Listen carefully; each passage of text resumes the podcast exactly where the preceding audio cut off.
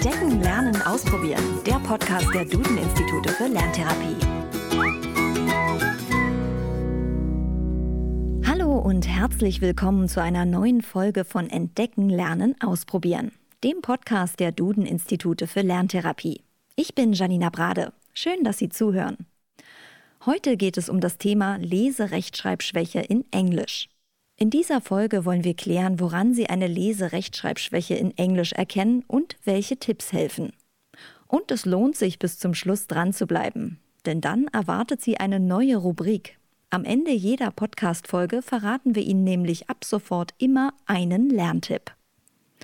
Doch jetzt tauchen wir erstmal in das Thema Leserechtschreibschwäche in Englisch, kurz LRS in Englisch ein.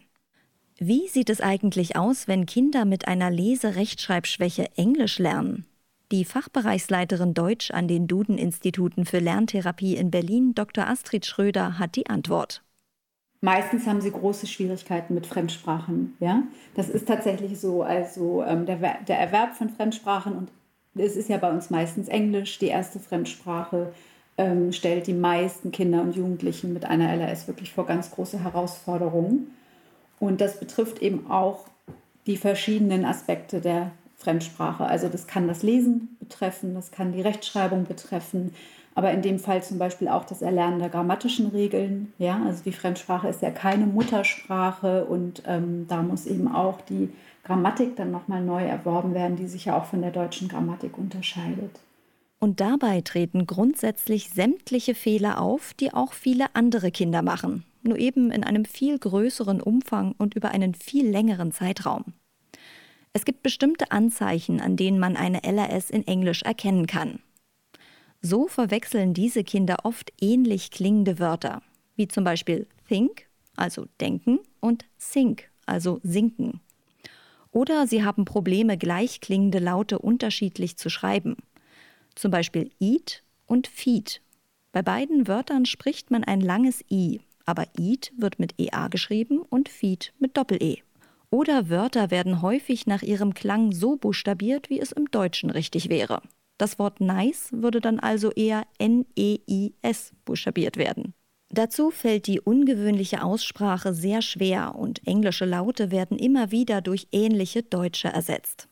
Außerdem können Sie sich die Sätze in einer Fremdsprache schlecht merken. Die Hausarbeiten dauern unangemessen lange und das Gelernte ist schnell wieder vergessen. Ein weiteres Anzeichen für eine LAS in Englisch ist, dass es den Kindern schwerfällt, englische Satzmuster zu verwenden. Sie wenden dann den deutschen Satzbau auf englische Sätze an, was zu Fehlern führt. Und das wiederum sorgt natürlich für Frust und Stress, und so fehlt dann die Motivation, sich mit einer weiteren Sprache zu beschäftigen. Und das ist natürlich besonders verständlich, da Kinder mit einer LRS in Englisch häufig schon eine Leserechtschreibschwäche in ihrer Muttersprache haben. Es gibt aber auch Schüler und Schülerinnen mit einer LRS in Englisch, die den deutschen Schriftspracherwerb erst einmal gut gemeistert haben, wie Dr. Schröder weiß. Ähm, das ist manchmal so, ja, dass diese Schwierigkeiten erst sehr spät zutage äh, oder dass diese Schwierigkeiten erst sehr spät auftreten. Allerdings ähm, sollte man daraus nicht den Schluss ziehen, dass es wirklich eine ähm, Schwierigkeit ist, die sich rein auf das Erlernen der Fremdsprache bezieht, sondern ähm, es gab früher mal diese Annahme einer sogenannten Fremdsprachenlegasthenie, also wirklich eine spezifische Schwierigkeit, die sich wirklich nur auf das Fremdsprachenlernen bezieht. Ähm, davon geht man aber heute nicht mehr aus, sondern man geht davon aus, dass letztlich doch zugrunde liegende Schwierigkeiten auch beim Erwerb der Schriftsprache in der Muttersprache ähm, zugrunde liegen. Wenn Kinder eine Fremdsprache lernen, stehen sie vor mehreren Herausforderungen. Wie schon bei ihrer Muttersprache müssen sie sich das Schriftbild der neuen Wörter einprägen. Zusätzlich kommen aber auch noch die Aussprache bzw. der Klang des Wortes und die damit verknüpfte Bedeutung hinzu. Aus ihrer langjährigen Erfahrung als Lerntherapeutin weiß Dr. Schröder, was Eltern beim Englischlernen zu Hause beachten sollten. Also wie bei Deutsch ist es natürlich immer sehr schwer, ganz pauschal Empfehlungen zu geben, weil ähm, man letztlich das Kind kennenlernen muss und eben schauen muss, wo die individuellen Schwierigkeiten liegen. Ähm, es ist wichtig, generell wirklich auch Zeit einzuplanen und auch viele Wiederholungen für das Fremdsprachenlernen. Und die Basis für den Erwerb der Fremdsprache ist tatsächlich wie auch bei den Kindern ohne LRS das Vokabellernen. Ja. Und gerade das Vokabellernen fällt Kindern mit einer Lese-Rechtschreibschwäche in Englisch besonders schwer. In der Lerntherapie hat sich herausgestellt, dass Kinder, die vorher schon eine Lerntherapie in Deutsch gemacht haben, davon beim Englischlernen profitieren können. Denn die bereits selbstständig entdeckten und eingeübten Regeln und Strategien in der Muttersprache helfen den Kindern in gleicher Weise auch in der Fremdsprache vorzugehen. Dabei gilt es, die Gemeinsamkeiten und Unterschiede der beiden Sprachen herauszuarbeiten, zum Beispiel bei der Struktur der Satzstellung. Darüber werden die Unterschiede zwischen beiden Sprachen und die Besonderheiten des Englischen erarbeitet. Und genau das können Eltern auch mit ihrem Kind zusammen beim Vokabellernen üben. Ähm, neue Vokabeln lernen, das sind ja immer drei Aspekte. Ja? Also das ist zum, zum, die Aussprache in Englisch, wie spreche ich das Wort aus, wie schreibe ich es und was bedeutet das eigentlich. Und ähm, viele Kinder mit Leserechtschreibschwierigkeiten fällt es viel leichter, die Vokabeln mündlich zu lernen, aber gerade die Rechtschreibung macht dann eben ein besonderes Problem. Und ähm, im Englischen ist es jetzt zum Beispiel so, dass dort sehr viele Wörter eben gar nicht entsprechend ihrer Lautung verschriftet werden. Also es gibt ähm, viele Buchstaben, die ähm, ja unterschiedlich äh, oder viele Aspekte eines Wortes, die mit unterschiedlichen Buchstaben ausgedrückt werden, aber gleich klingen. Also es gibt zum Beispiel das Wort für Biene, Bee, und es gibt das Wort Team, und da höre ich beide mal ein langes I. Ne? Be und Team. Es klingt eigentlich gleich. Bei dem einen Wort muss ich ein Doppel-E schreiben, bei dem anderen muss ich ein EA schreiben.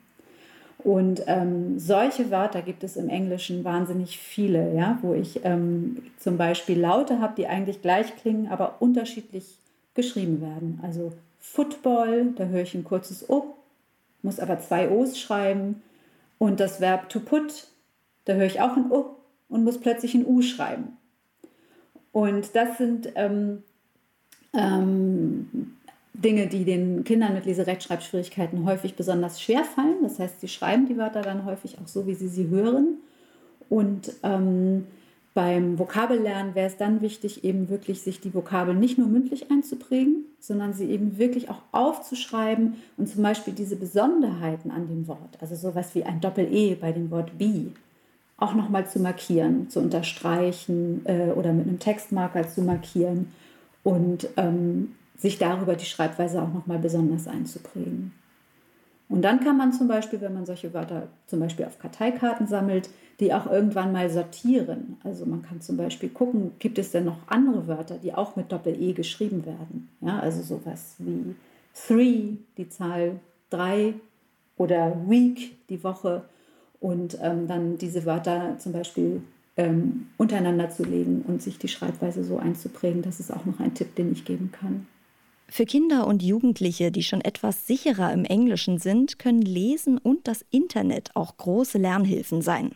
Was häufig auch gut ist für die Motivation. Viele Kinder und Jugendliche sind ja auch viel im Internet unterwegs oder auch auf YouTube. Und ähm, da kann man natürlich auch dazu anregen, Filme ähm, sich in Englisch anzugucken oder auch äh, YouTube-Videos oder was auch immer da ähm, äh, möglich ist. Wichtig ist allerdings, dass die Kinder und Jugendlichen dabei nicht überfordert sind. Die Filme und YouTube-Videos sollten also dem Lernstand entsprechend ausgewählt werden. Denn Englisch lernen und dabei besonders Vokabellernen ist für die Kinder häufig mit Stress verbunden da ist nochmal ein Tipp, wirklich Kontakt zur Schule aufzunehmen und nochmal abzusprechen, wie viele Vokabeln pro Woche eigentlich gelernt werden sollen. Und wenn eine LRS vorliegt, eben diese Anzahl an Vokabeln eben vielleicht auch zu reduzieren. Ja? Also gerade wenn schon gar keine Motivation mehr zum Vokabellernen vorhanden ist, ist es manchmal ganz wichtig, einfach wirklich die Anzahl ganz stark zu reduzieren, zu sagen, wir lernen erstmal nur wenige Vokabeln am Tag, um dann eben auch wieder Erfolgserlebnisse zu schaffen. Und diese Kommunikation zwischen Eltern und Schule und den entsprechenden Englischlehrern ist enorm wichtig. Denn nur wenn die Lehrer wissen, dass das Kind eine Lese-Rechtschreibschwäche hat und was ihm schwerfällt und was vielleicht schon gut klappt, nur dann können sie individuell unterstützen. Hier kommt häufig der sogenannte Nachteilsausgleich und der Notenschutz ins Spiel. Das Thema ist aber so umfangreich, dass wir darauf in eine der kommenden Folgen ganz ausführlich eingehen werden. Damit sind wir am Ende dieser Podcast-Folge. Mehr zum Thema Lerntherapie und Co. erfahren Sie auf www.duden-institute.de. Doch bevor wir uns verabschieden, gibt es noch den versprochenen Lerntipp, der Sie ab jetzt am Ende jeder Podcast-Folge erwartet. Unser Lerntipp heute dreht sich um Lerninhalte begreifen. Es hilft, sich Wissen über verschiedene Sinne anzueignen. Für das Lernen von Englisch-Vokabeln gilt zum Beispiel das Motto Hear it, see it, write it and act it out. Beim Hören eines Wortes lernt Ihr Kind den Klang dieses Wortes. Mit dem Sehen prägt es sich das Wortbild ein. Durch lautes Sprechen übt es selbst die Aussprache. Wenn es die Vokabel schreibt oder eine Handlung damit verbindet, kann es sich später leichter an das gelernte Wort erinnern. Hat Ihnen der Tipp gefallen? Oder haben Sie noch Fragen, Probleme oder Themenwünsche rund um das Thema Lerntherapie? Dann schicken Sie uns eine E-Mail an podcast.duden-institute.de. Und empfehlen Sie den Podcast doch jemandem oder teilen, liken und bewerten Sie ihn. Bis nächsten Donnerstag.